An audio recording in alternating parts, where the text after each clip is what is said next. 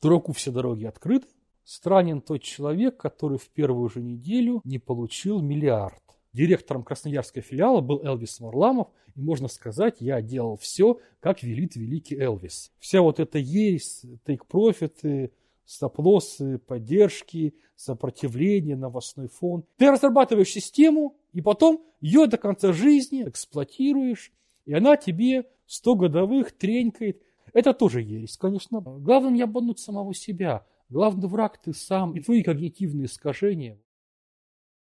Всем привет, меня зовут Павел Комаровский, это канал Ration Avance, где мы пытаемся найти разумные ответы на жизненные вопросы.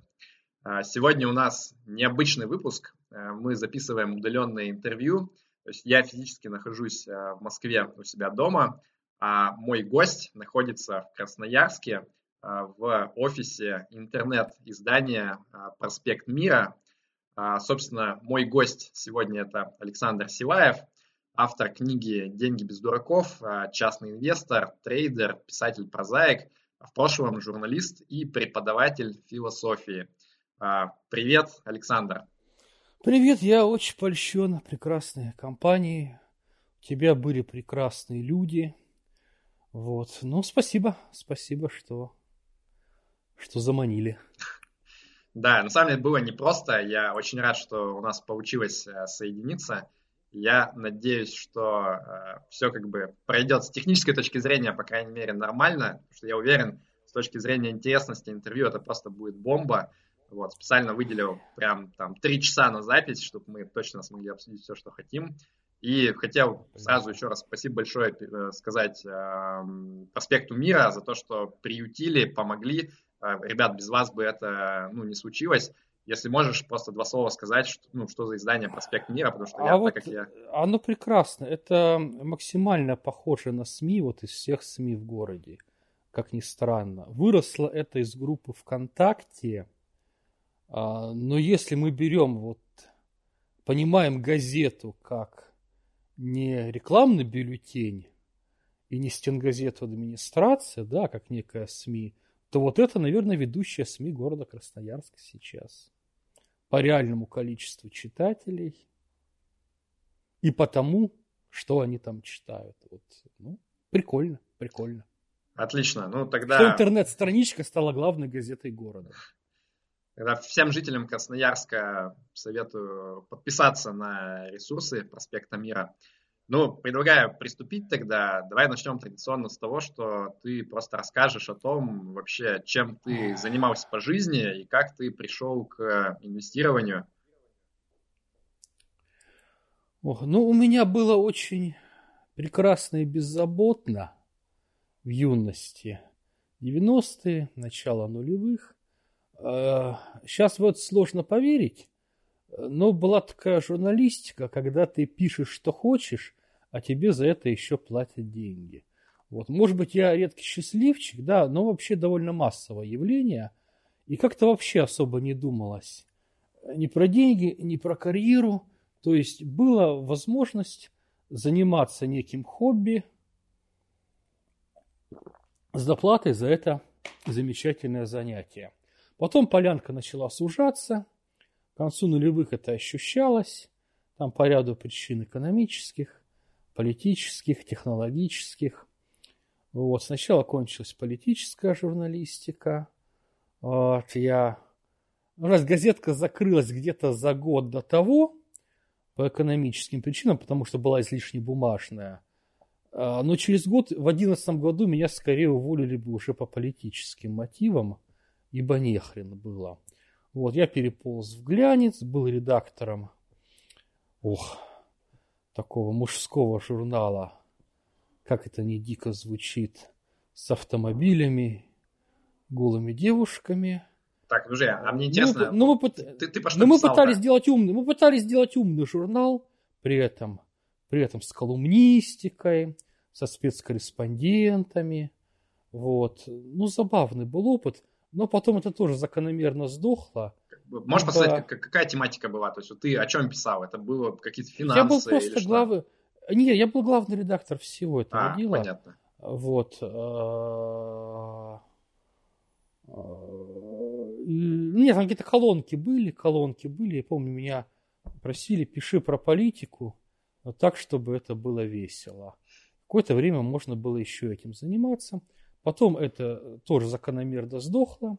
Вот, и я не вполне шучу, когда говорю, что «Проспект Мира» может быть последняя газета в городе Красноярске. Вот. Ну и ощущение, что полянка э, кончается, хотелось куда-то переползти и, может быть, впервые, годам к 30 где-то, возникающая мысль, что хорошо бы денег. То есть юность была слишком беззаботная, была какая-то странная внутренняя уверенность, что можно будет всегда найти веселое хобби, и тебе кто-нибудь за это заплатит. Это не так, да? Вот. А, а вот оказалось не так. И лет 10 назад можно было уже прям видеть, часть моих знакомых переползла в сторону пиара. Ну, не очень раз с этого радуюсь в основном.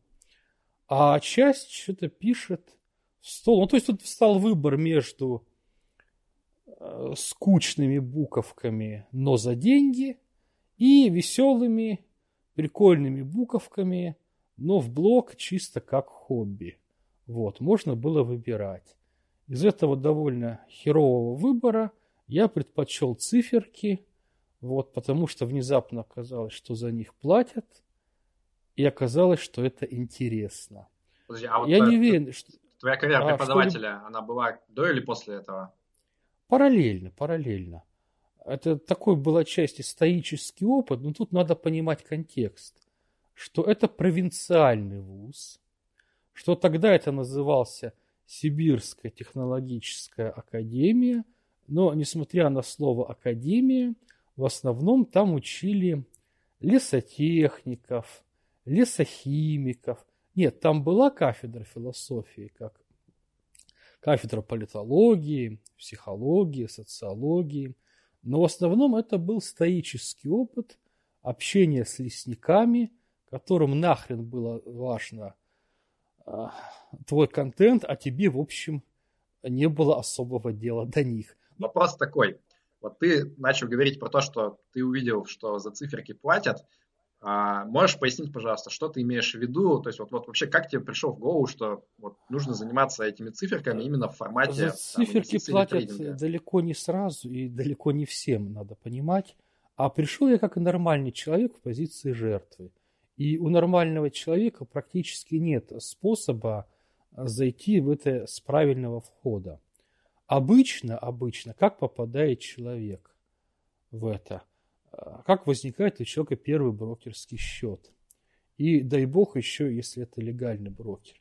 Человек просто, человек, не имеющий никакого представления о предмете, а я о нем 10 лет назад особого представления не имел, э, читает рекламную надпись о том, как есть чудесная стратегия 45 годовых, а можно 67. Я вот почему-то запомнил циферку, одной из первых стратегий, на которую я подписался, в офисе брокера меня назвали именно цифру 67. Вот. Процентов годовых и божились, что вот оно так и будет. Можно посмеяться, какой я был идиот, да, но вообще это нормальная позиция человека – которому до этого никогда не рассказывали, как устроен мир в этой части. Вот. Все, в основ... ну не все, в основном люди приходят как лохи, подписываются на 67% годовых, обнаруживают себя через какое-то время в тех или иных убытках, а дальше наступает момент истины. Тебе это интересно или нет? И вот здесь, а, ну то есть ты начинаешь заниматься боксом, начинается с того, что тебе бьют морду. Год бьют, там два, и тебе либо очень интересен процесс, и тебе хочется научиться как-то биться в этом ринге, или ты понимаешь, что все, хана, надо бежать и спасать остатки морды, чтобы не разбили в конец. Вот. И вот здесь, я так понимаю, большая часть людей, получив негативный опыт, понимает, что все жулики, и бежит куда-нибудь в сторону депозита и никогда уже не возвращается. И вот в этом беда, да, нехватки образования и травмы первого опыта – а моя ситуация была, опыт первый был достаточно хреновый, да. Нет, я ни разу, как это говорят, не сливал депозит, ну так, чтобы целиком. но во всех топовых российских брокерах, да, я в двух, в трех открывался, и это приводило, поначалу это заканчивалось плохо, то есть первый год был плохим. Хотя а сам по себе это был десятый год, десятый, десятый. Это был неплохой год, неплохой год сам по себе, вот, но он был убыточен, убыточен всех брокерских конторах, где я открылся. Я не принял ни одного самостоятельного решения. Я делал все, как мне скажет дяденька брокер, дяденька брокер. Вот, причем, давайте добавлю еще камень в огород. Директором красноярского филиала был Элвис Варламов. И можно сказать, я делал все, как велит великий Элвис. Вот, то есть там был счет вот буквально в руках его звездной команды. Вот, вот. Я не отрицаю, что у него были прекрасные года, когда некоторые его венчурные затеи приносили по 500, там, по 1000 годовых, но, видимо, мне не повезло с годом. 10-11 год были не очень. Вот я помню, что мой счет был в руках э, прекрасной команды Элвиса с конца 10 по, ну, где-то по, по осень 11 по осень 11 и результат, индекс упал, правда, за это время – но итог моего счета был процентов на 10 хуже индекса. Процентов на 10 хуже индекса. И я не один такой, я думаю, нас таких, нас таких сотни. Ну, как, как вот. бы то ни было, я думаю, сейчас все, все поймут, что ты на самом деле ученик Элвиса Марламова, и отныне как бы это кредо за тобой закрепится. Боже упаси, нет, э, давайте так, э, он, тут важно выбирать точные выражения. Он скорее положительный герой, потому что у него все-таки есть некое знание. Другое дело, что он с ним делает. Да? То есть можно отдельно обсуждать этику его основной бизнес-стратегии. Она заключается не в заработке на рынке, я полагаю. Я полагаю, что там около рынок играет все-таки основную роль. Вот. Э, и строится на особенностях маркетинга, завышающего представления об ожиданиях. Ну, у него есть некая альфа, он действительно не дурак. И действительно в условиях, а, когда он не, может, не мог бы брать повышенные риски, он действительно, скорее всего, в долгосроке обыграл бы индекс, наверное, но это было бы примерно, да как у Арсагера где-то. Я вот думаю, что в долгую, долгую Марламовщина это примерно то же самое, что Арсагеровщина. Не подумай, что я их ругаю, я сейчас хвалю их обоих, потому что это альфа, это, это 5-10% к индексу, это круто, это много, это офигеть. Но люди, которые идут к Элвису, они думают, что там, блин, они берут лучший счет за лучший год, а там нарисовано сотни годовых. Но надо понимать, как они нарисовались, да, и следствие чего это было. Это следствие повышенного риска и повышенных плечей. Он выбирает всегда наиболее волатильные бумаги. Не обязательно, вот с точки зрения максимизации денежного потока от клиентской базы, надо брать, э, да не обязательно даже лучшие фишки, надо на разные счета брать максимально волатильные фишки и потом оставлять в живых те счета, на которых получилось. Если посмотреть те счета, на которых все умерло, с результатом минус 80%.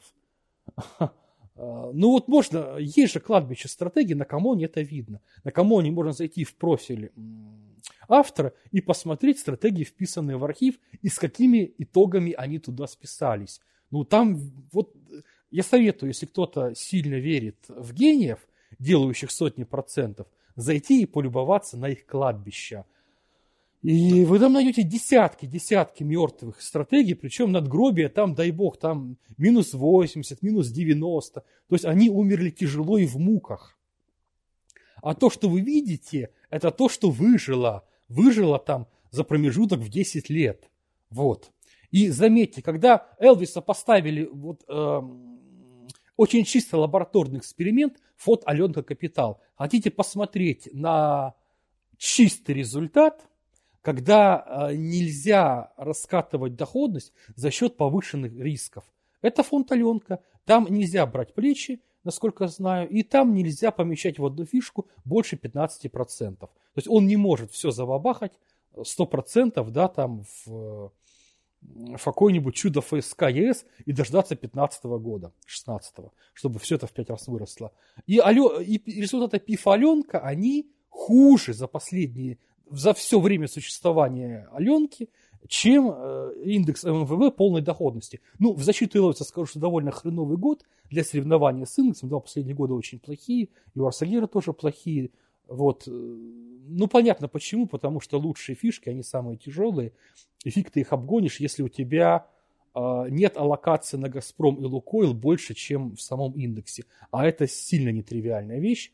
Вот. Тяжело соревноваться, да. Я думаю, что в долгосроке Аленка подтянется, но это будет вторая Рассагира. Это будет вторая Рассагира, а не восьмое чудо света, а каким э, оно могло бы казаться, ну, фанатскому ядру данного проекта, скажем так. Окей, э, Саш, да, мы немного углубились уже в вопрос чуть более поздний в нашем интервью, там, как правильно отличать и как правильно ожидания строить э, на этом поприще. Давай вернемся назад. Мы с тобой начали с 2010 года, то есть мы поняли, что ты э, стартовал как там, стандартный новичок, да, пытался следовать советам всех вот этих умных дядей в хороших костюмах и в галстуках. Это не очень сработало. Mm. Расскажи, вот что дальше происходило, то есть как менялось твое мировоззрение про инвестиции и что ты делал дальше, с каким результатом? А, было очень интересно и даже получать по морде. То есть вот, вот допустим, плохой день, да, минус сопоставимый с размером текущей зарплаты. Такой прям хороший минус. Но интересно, интересно почему, интересно как. Это либо есть, либо нету. И, и дальше вторая стадия, ты уже понимаешь, что друзей у тебя нету там, но возможно, возможно, путем не очень хитрых штук ты можешь достигать сам тем фантастических результатов, которые тебе эти друзья обещали. То есть ты по-прежнему веруешь в 67% годовых, но в то, что ты их довольно легким способом получишь сам. А, здесь начина, а, ну смотрите, в то время, вот сейчас в основном люди веруют в то, что можно выбрать 5 лучших акций, и они там покажут тебе по 50% годовых, потому что очень хорошее время на русской фонде и на нерусской тоже всегда есть такие 5 акций, которые делают 50% годовых. Вот сейчас люди сходят с ума, вот э, в ту сторону, что есть какие-то магические техники, отличия лучших бумаг от худших, причем с альфой не 5%, а 50%. Ну, Нет, с альфой 5%. Фундаментальный 5% анализ, да? можно. То есть вот Арсагера, да. то, что делает э, Василий Соловьев. Ну, они все делают правильно, и они имеют свою небольшую добавку к порции. Вот. А безумие там, где людям мерещится охренительная добавка – в десятки годовых, которые не поставят на плечи и получат сотни годовых. Вот дьявол здесь, вот в этой детали. Но в тогда, если мы берем 10, 11, 12 год, индекс падал, потом было несколько лет болота, когда он никуда не рос, и естественные заблуждения новичка, они были все-таки в сторону трейдинга. Трейдинг был популярен. Если сейчас мы видим, как э, ну, скажем так, везучие инвесторы смеются над трейдерами, тогда мы видели скорее, как трейдеры смеялись над инвесторами. Казалось, что надо маленько, маленько посидеть с тестером. Ну, кстати, это уже некий путь просветления. То есть, когда человек приходит к идее, что зарабатывать должна торговая система, а не взгляд на график э, и советы доброго аналитика, это уже некоторые путь прогресса. А ты, ты, вот. ты сразу Но... перешел к идее про торговую систему? Или ты какое-то время еще вот пытался... Нет, год, один, год 11 это уже идея торговой системы. Но тут скорее лень сработала. Мне было бы лень думать каждый день, каждый день, расчерчивать графики, вся вот эта есть, take-профиты, стоп-лоссы, поддержки, сопротивление, новостной фон. Я не понимаю, как люди соглашаются часами, часами каждый день по новой начинать выстраивать всю вот эту вот штуку. То есть моим идеалом все-таки он изначально был правильный, но я переоценивал возможности этого пути. Он был правильный в том смысле, что дедуктивный. Вот индуктивщики, они с каждый трейд играют собака как неповторимый, как новый, как первый раз в жизни. Вот. И, и каждый день они вот как впервые начинают. Ну, новостной фон же, новостной фон же другой, новостной фон же другой, поддержки другие, сопротивления другие, аналитики-то брешут по-новому, все по-новому, и значит надо снова 5 часов вот на все это.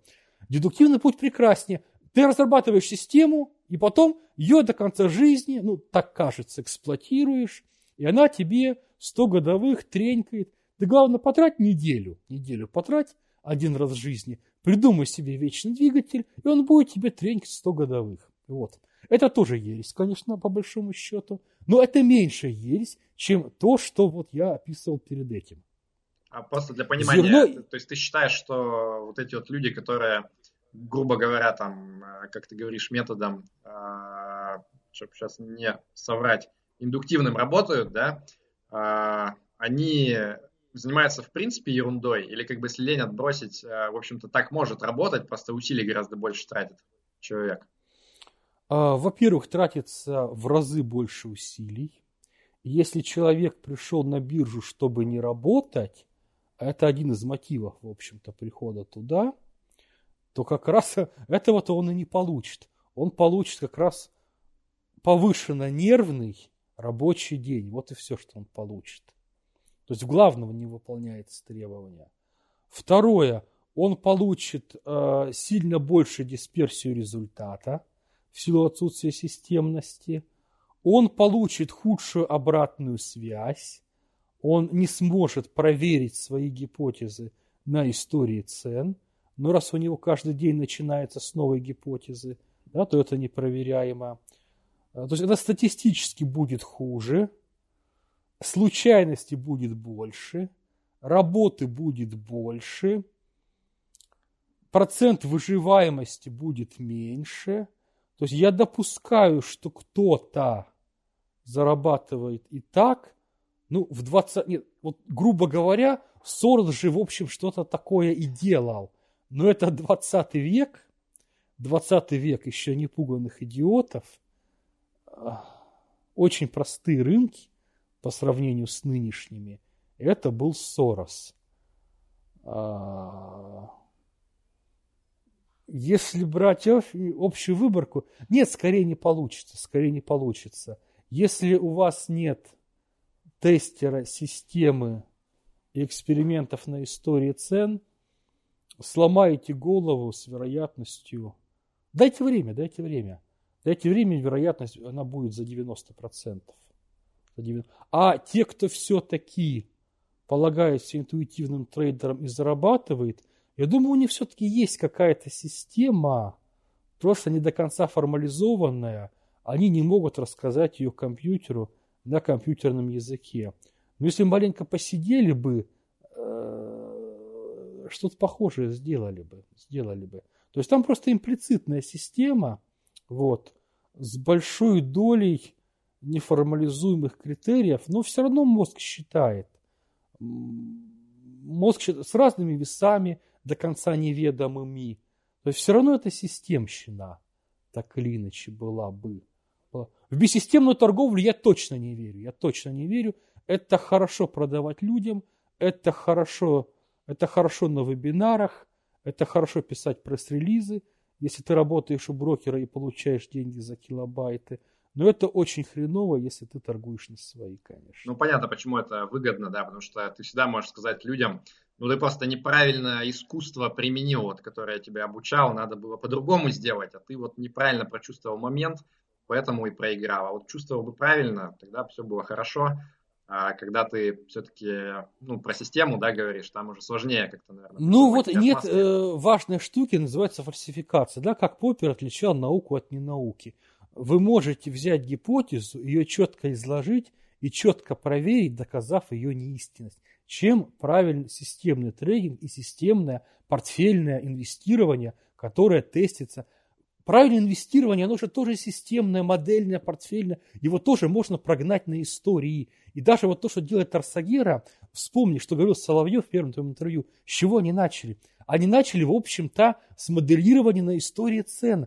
Они делали то же самое, что и я, просто у них э, статистика была по фундаментальным штукам, да, а не по голому ценовому ряду. По сути, это тоже системная торговля, тоже бэктестная история. И они поняли, что вот есть методы, которые на истории приносили деньги. Вау, давайте попробуем это на реалии и дальше. Оказалось, что работает, да, то есть не круофитинг, не придуманные вещи.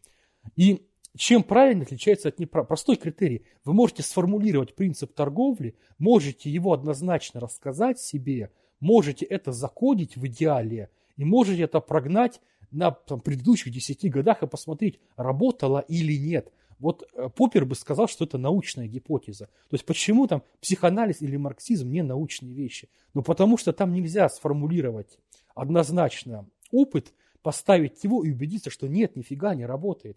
То есть всегда можно, как в случае э, хитрой там, хиромантии, да, астрологии, сказать, что ну просто вы не умеете слушать звезды так, как это делаю я.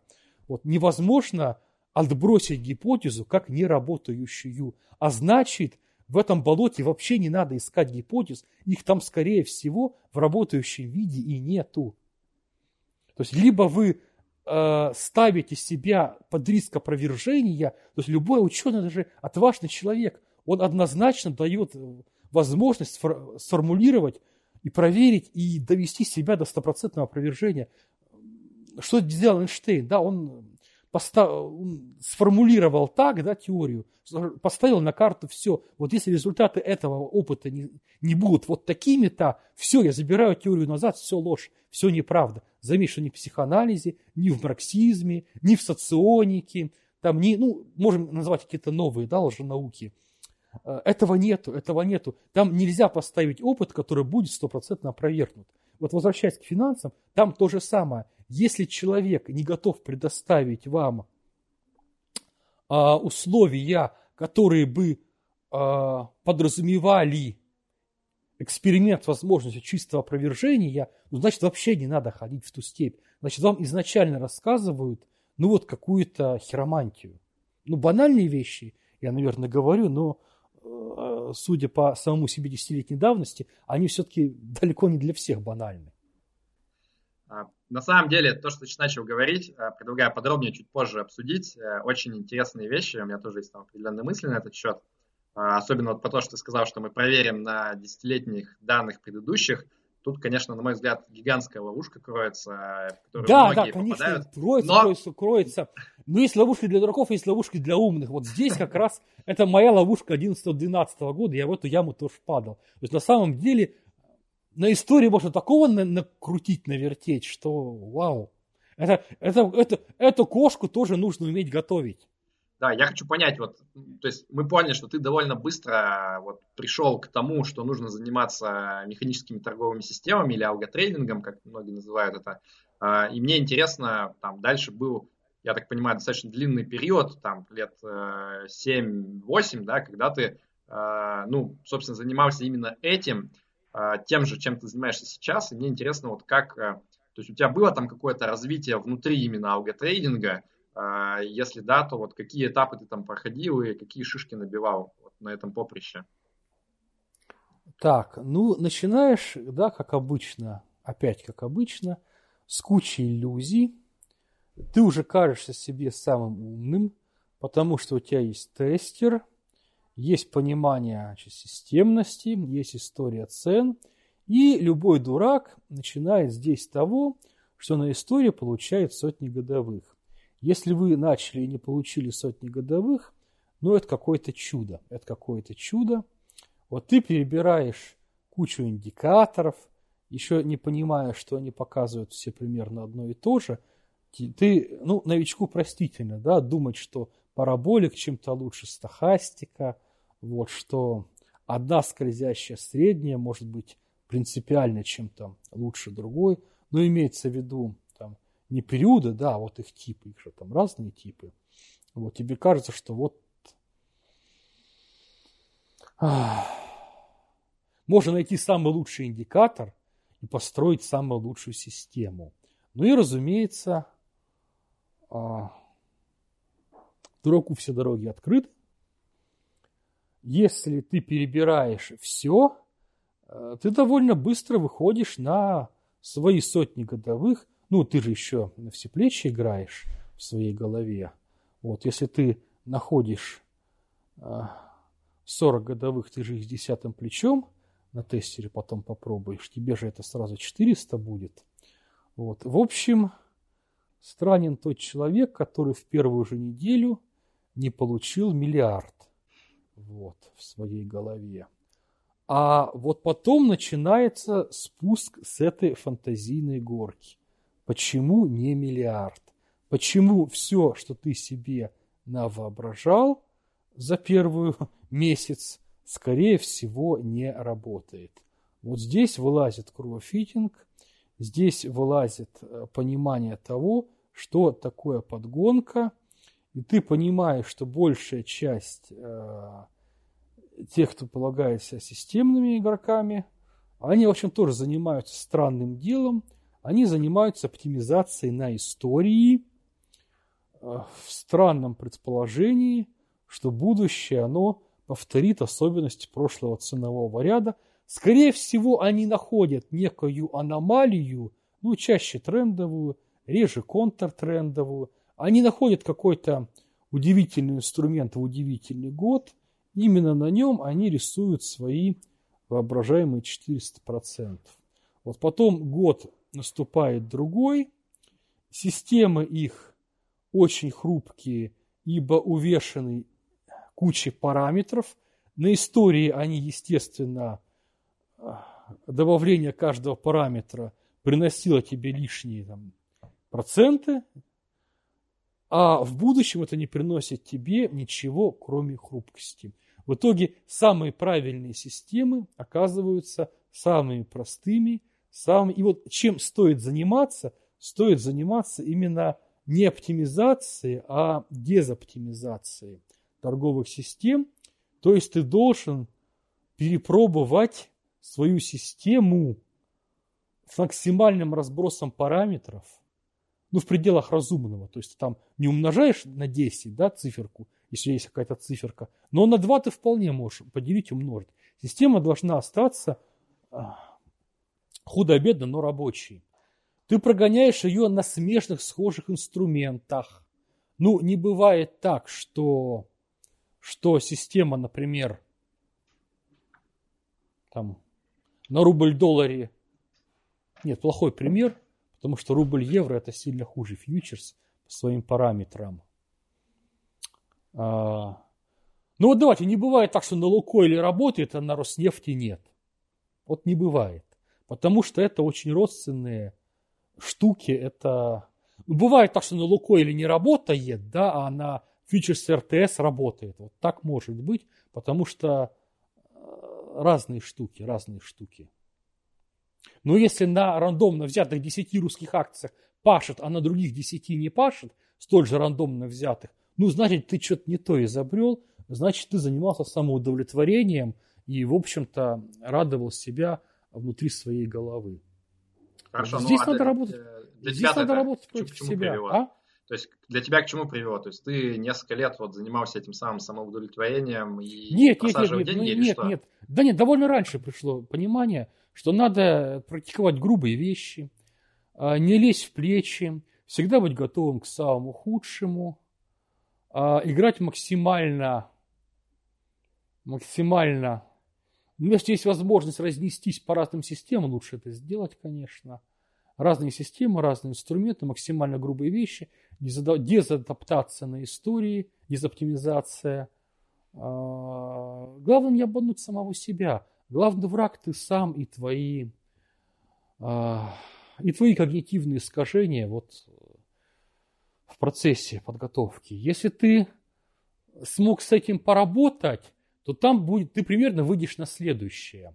В худшем случае, в худшем случае, если ты не изобрел переоптимизацию, не заигрался с плечами, если твоя системка сломается, ты получишь э, броновское такое блуждание случайное, в диапазоне, ну, там плюс-минус 10-20%.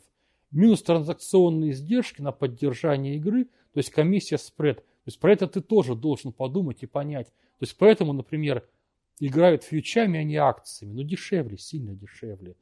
Поэтому играют гиперликвидами, а не просто бумагами. Поэтому Сишка и Ришка, да, а не там РАУ, а не ФСК ЕС, там не Интеррау, не, не Распадская, да, и не Мечел. Если у тебя именно спекулятивные стратегии, потому что слишком дорого забавляться этим на 30-й по ликвидности российской фишки.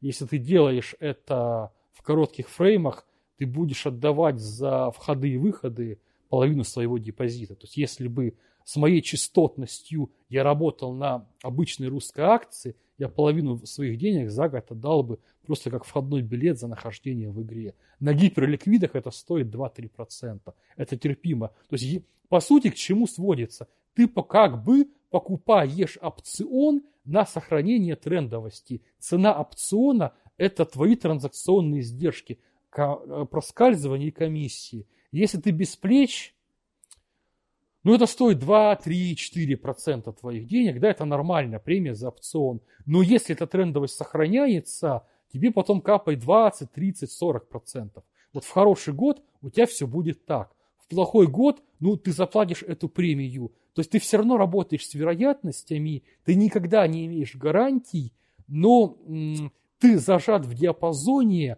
от минус 10 до плюс 100. Если мы берем мои лучшие годы, это 14-15, у тебя доходность под 100%.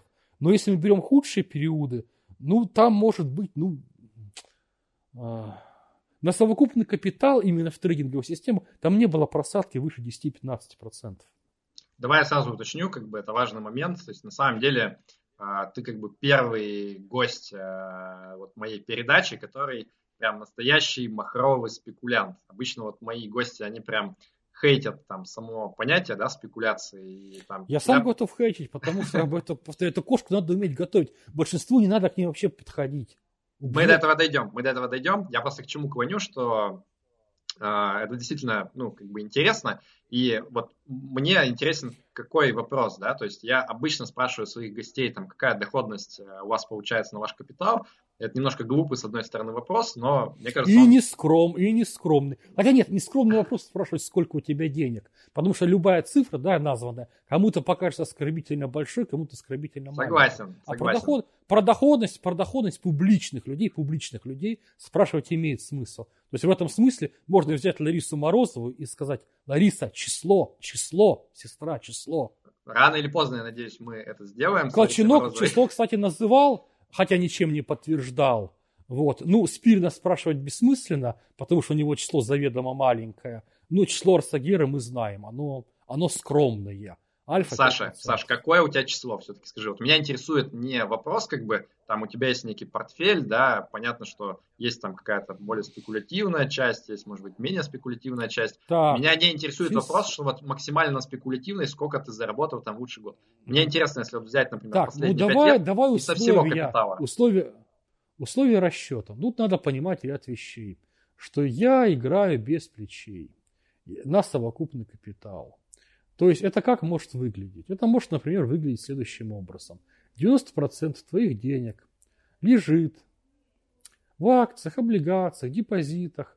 Ну, то есть вот эти простые вековые схемы а-ля Спиринский семинар. Вот все почти как там. Аллокации на классы активов, может быть некое разнообразие внутри классов активов на подклассы. Ну, облигации бывают разные, а уж акции тем более. Вот.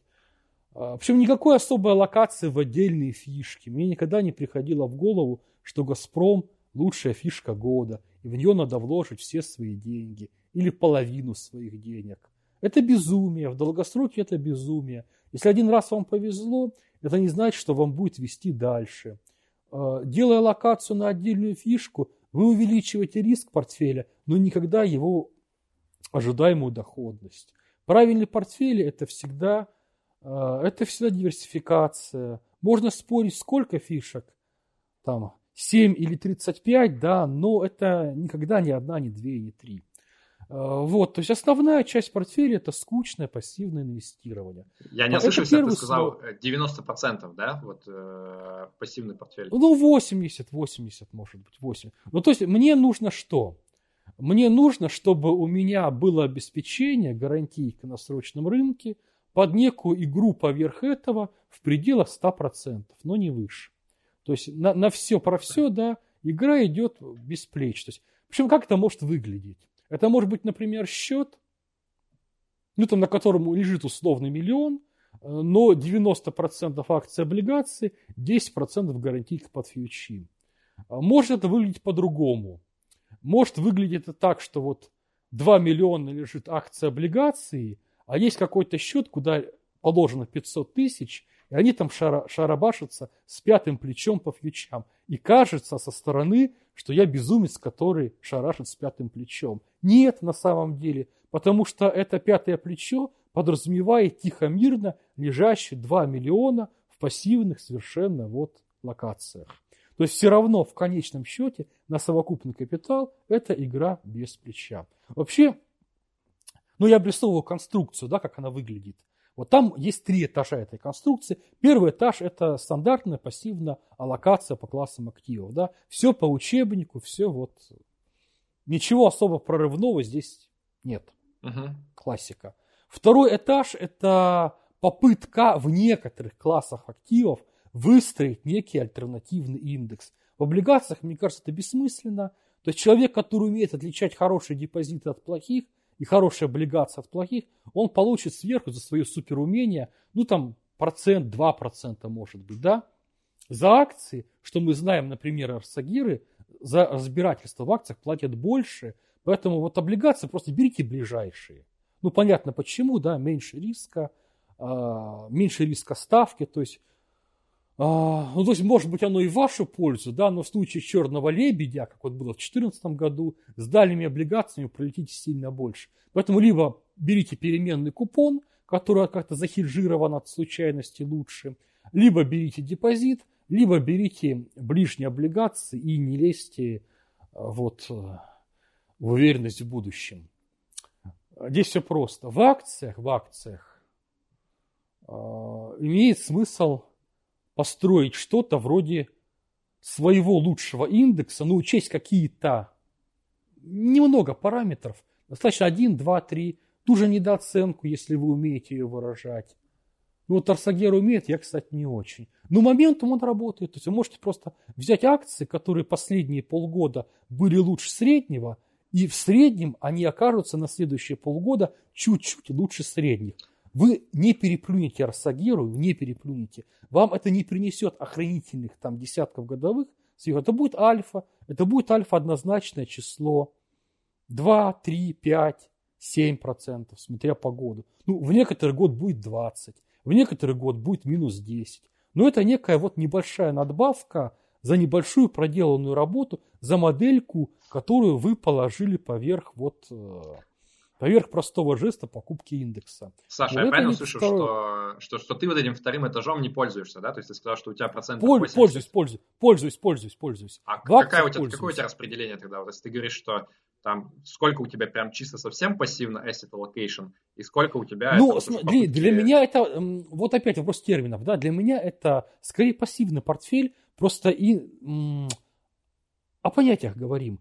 А для меня это некий пассивный портфель. Ну вот смотри, есть же ETF, да, американские, на акции роста, на акции стоимости. По сути, это ETF. То есть это, это пассивная вещь, где решает не человек, выбирая там лучшие пять фишек сезона, а где решает тупой алгоритм по заранее прописанному критерию с очень широкой диверсификацией, э, очень большим разбросом, с очень небольшими весами конкретных бумаг, да, там одной бумаги не больше 10%. Ну, хотя бы поэтому, например, в этом году у меня в этой части не очень хорошо, у меня Газпрома там не могло оказаться 20%, да, 10% могло оказаться, а вот больше нет, да.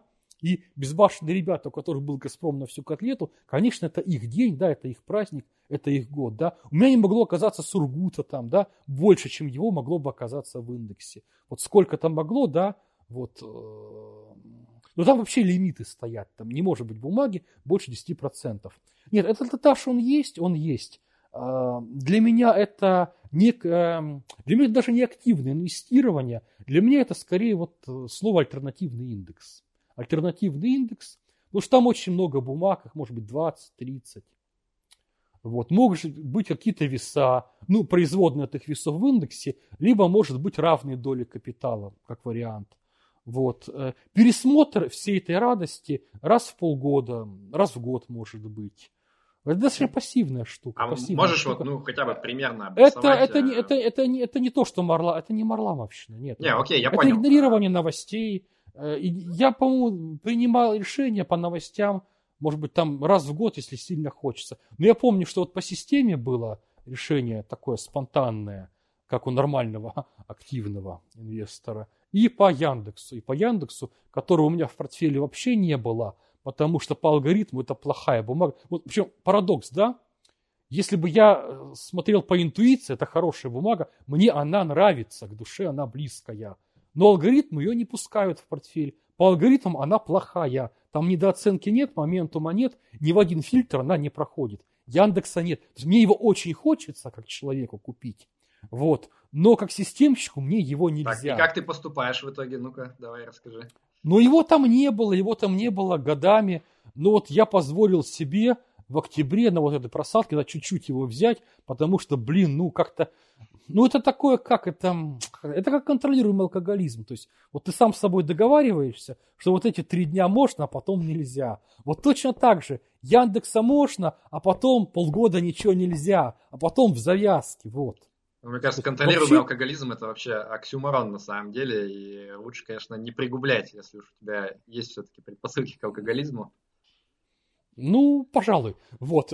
Но в случае с Яндексом можно, да, ты заметь, я сейчас не хвастаю, вот смотри, а, что бы тебе сейчас рассказывал, рассказывал а, нормальный человек, он рассказывал бы, какой он охренительно умный, потому что в октябре, когда была паника, он понял, что она ложная, и он купил, вот в пятницу он упал, в понедельник я его купил, ну, ну на чуть-чуть там, процентов там, не знаю, на 5 вот это от, от, от всего локации. Он бы рассказывал, какой он умный. Здесь я скорее каюсь во грехе. Я согрешил, я совершил несистемную какую-то фигню, потому что очень хотелось. Я договорился со своим бессознательным, что я разрешу ему помаяться дурью, а в следующие полгода оно, сука, не будет мне мешать жить. И вот. дьявол ну, тебя вот... поощрил еще к тому же, да?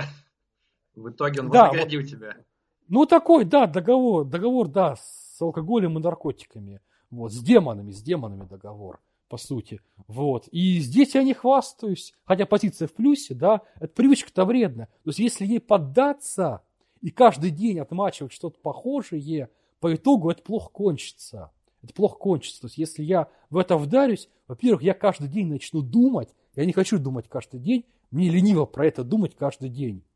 Мне лениво читать эти отчеты. Мне лениво учить принимать их во внимание и стратегию поведения пересматривать в зависимости там, от новостного фона каждую неделю. Да ну его нахрен.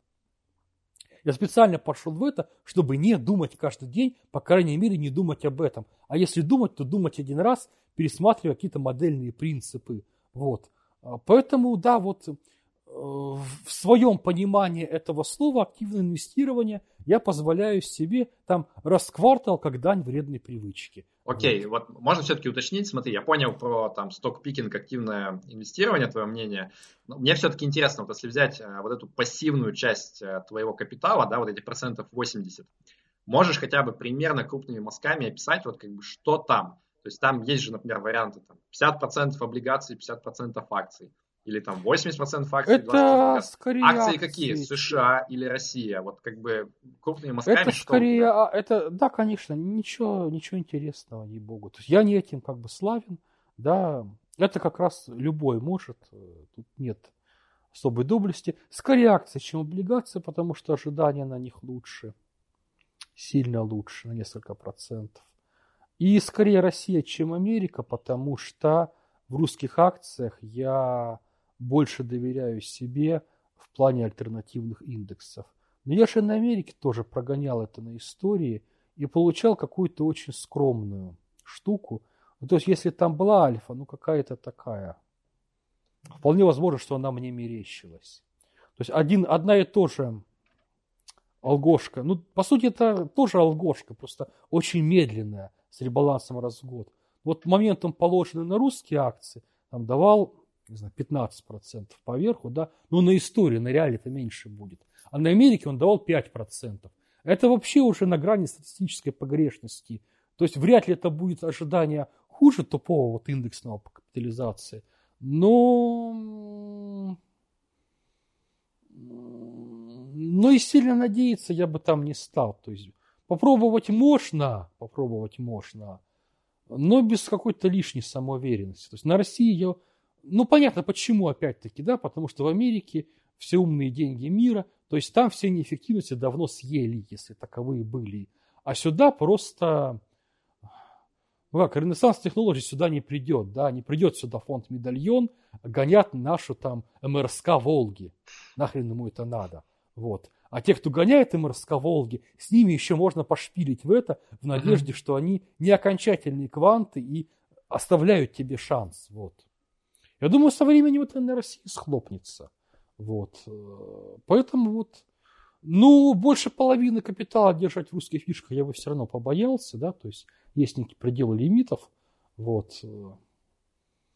То есть никогда не держать все в акциях и никогда не держать большую часть в русских акциях. Вот. Но все равно, если смотреть по классам и по классам, большая часть, да, как это ни странно, русские акции, русские акции. Окей, а, давай поднимемся тогда на этаж выше. Мы с тобой обсудили два первых, как бы, да, и у тебя оставшиеся да. 20% это вот, я так понимаю, твой спекулятивный капитал трейдера, да, вот что там происходит? Ну, это зависит от конкретных требований ГО, сколько там надо должно, ну, обычно, да, 10-20. Ну, некий резерв под просадку. То есть это, это ряд каких-то моделей, да, или что? Или это там две лучших это, модели, это работает? Это ряд моделей, это ряд моделей на самые тупые и простые инструменты. Вот. Самым простым и тупым инструментом была последние лет 7 точно. Это сишка, рубль, доллар контракт. Последний год не очень, последний год не очень. Но все равно в плюс, да, вот обрати внимание, что значит хреновый год. Хреновый год значит, что моделька принесла прибыль, но такую вялую, на грани... Сколько? Вялая прибыль это сколько? На совокупный капитал, ну, по не знаю, процентов 5 может быть. В этом смысле покупщики Газпрома меня делают. В этом году они меня делают. Но в долгую хрен, в долгую хрен. В долгую, конечно, я их. Но, смотри, это, ну, бывает, ну, но бывают и хорошие годы, потому что в 2014 и 2015 году это была сильно двузначная доходность. Это, это поверх портфеля они приносили 50 годовых и больше. Вот. При том, что какая-то часть лежит в депозитах, да, и вообще вне игры. Вот они Окей. на эти деп... Вот давай все-таки, вот если взять одну цифру, то есть долгосрочная доходность э, трейдера слэш инвестора Александра Силаева, среднегодовая по всему. Я за, за, минувшее, за минувшее десятилетие совокупность всех системок, играемых, в общем, бесплечно, ну, процентов 20, процентов 20, наверное. Это включает депозиты, вот. пассивные акции? И Нет, далее. ну смотри, еще, еще, раз. Это то, что принесли они, это доходность третьего этажа. Доходность первого, это реальная доходность, реальная доходность. Ну, все как полагается по, по учебнику, 2-3% годовых, наверное. Ну, опять-таки, год на год не приходится, да. Тут вопрос, в каком году начал, да. То есть тут вообще можно не задавать, всегда будет подгонка. Мы, доходность пассивного портфеля сильно определяется годом начала формирования этого портфеля. Ну, есть разница, в 2007 ты вошел в это дело или в 2009, да. Есть разница, в 2014 году ты начал в это играться или вот там вчера. Окей, смотри, я а... просто поясню, почему я докапываюсь. Я пытаюсь себя в голове вот эту математику совместить.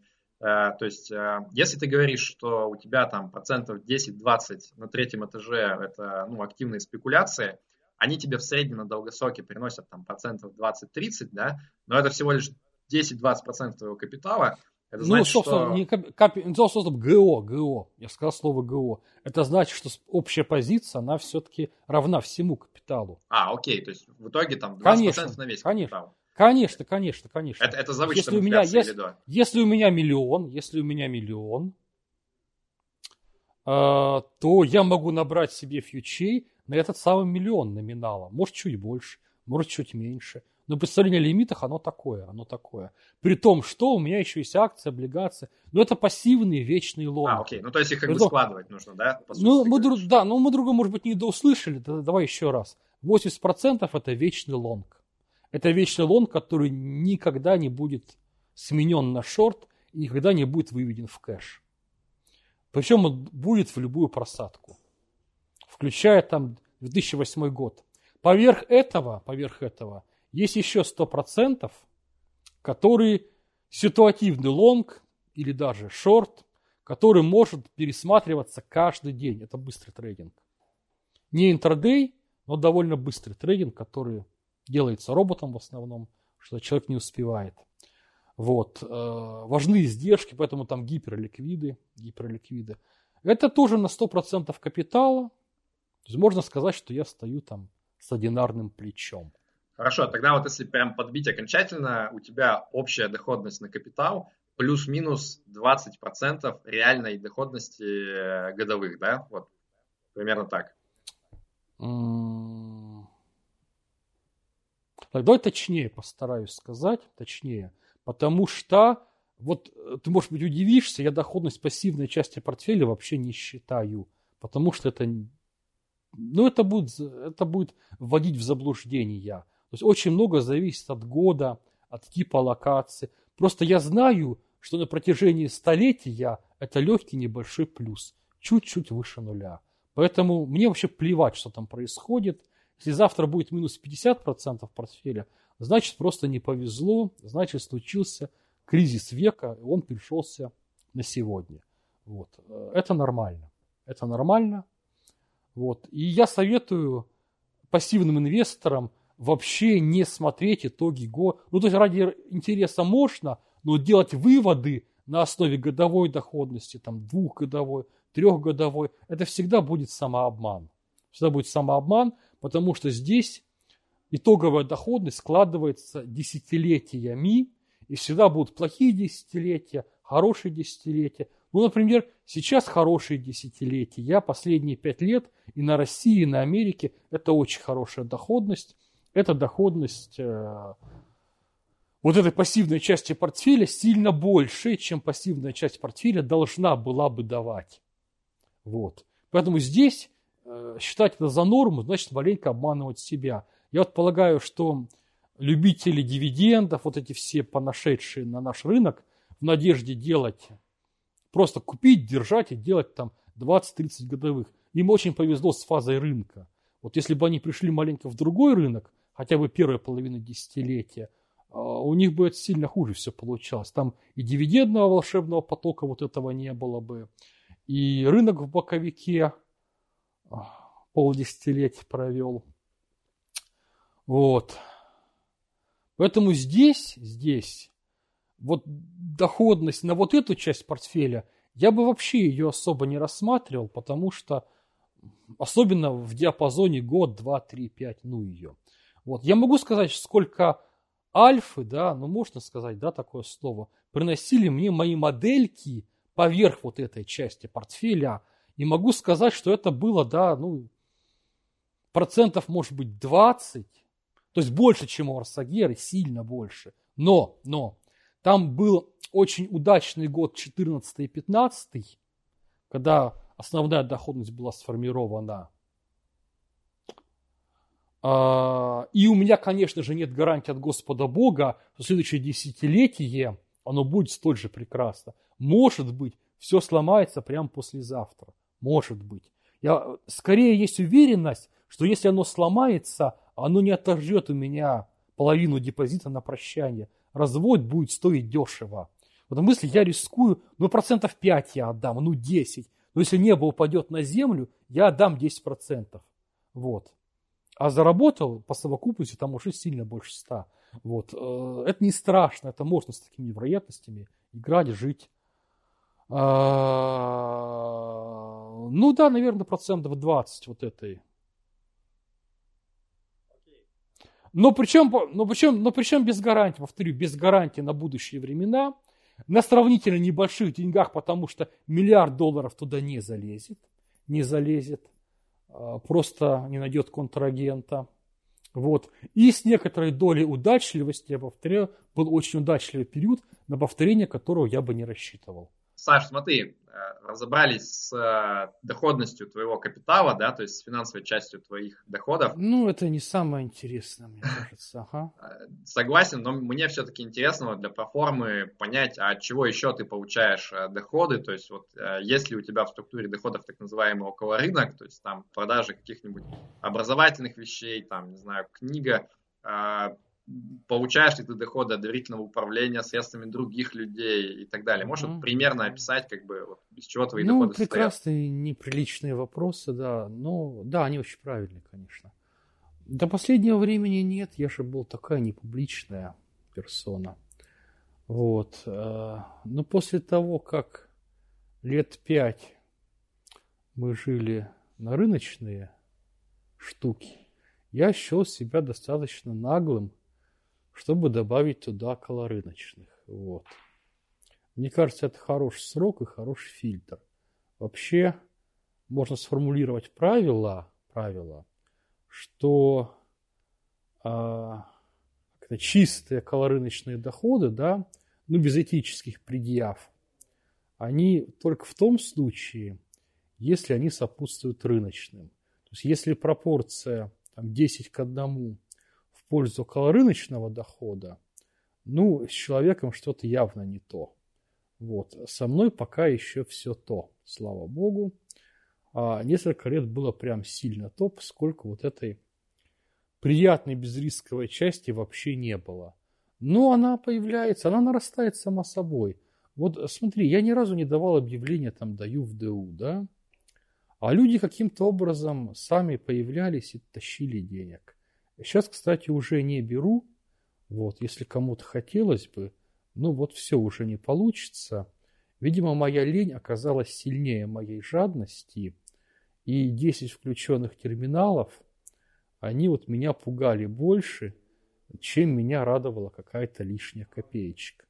Ну и в этом смысле я очень неправильно колорыночник, да, а, ленивый, безинициативный, вот, а, ну, вот ДУ нету, но есть автоследование, автоследование, э, неплохо пошедшее с прошлого года. Но там опять как? Там в чем...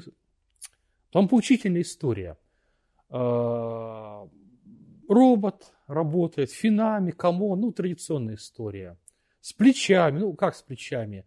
На мой совокупный капитал это без плечей, а сам по себе срод, счет срочного рынка, он с плечами иначе людям не интересно.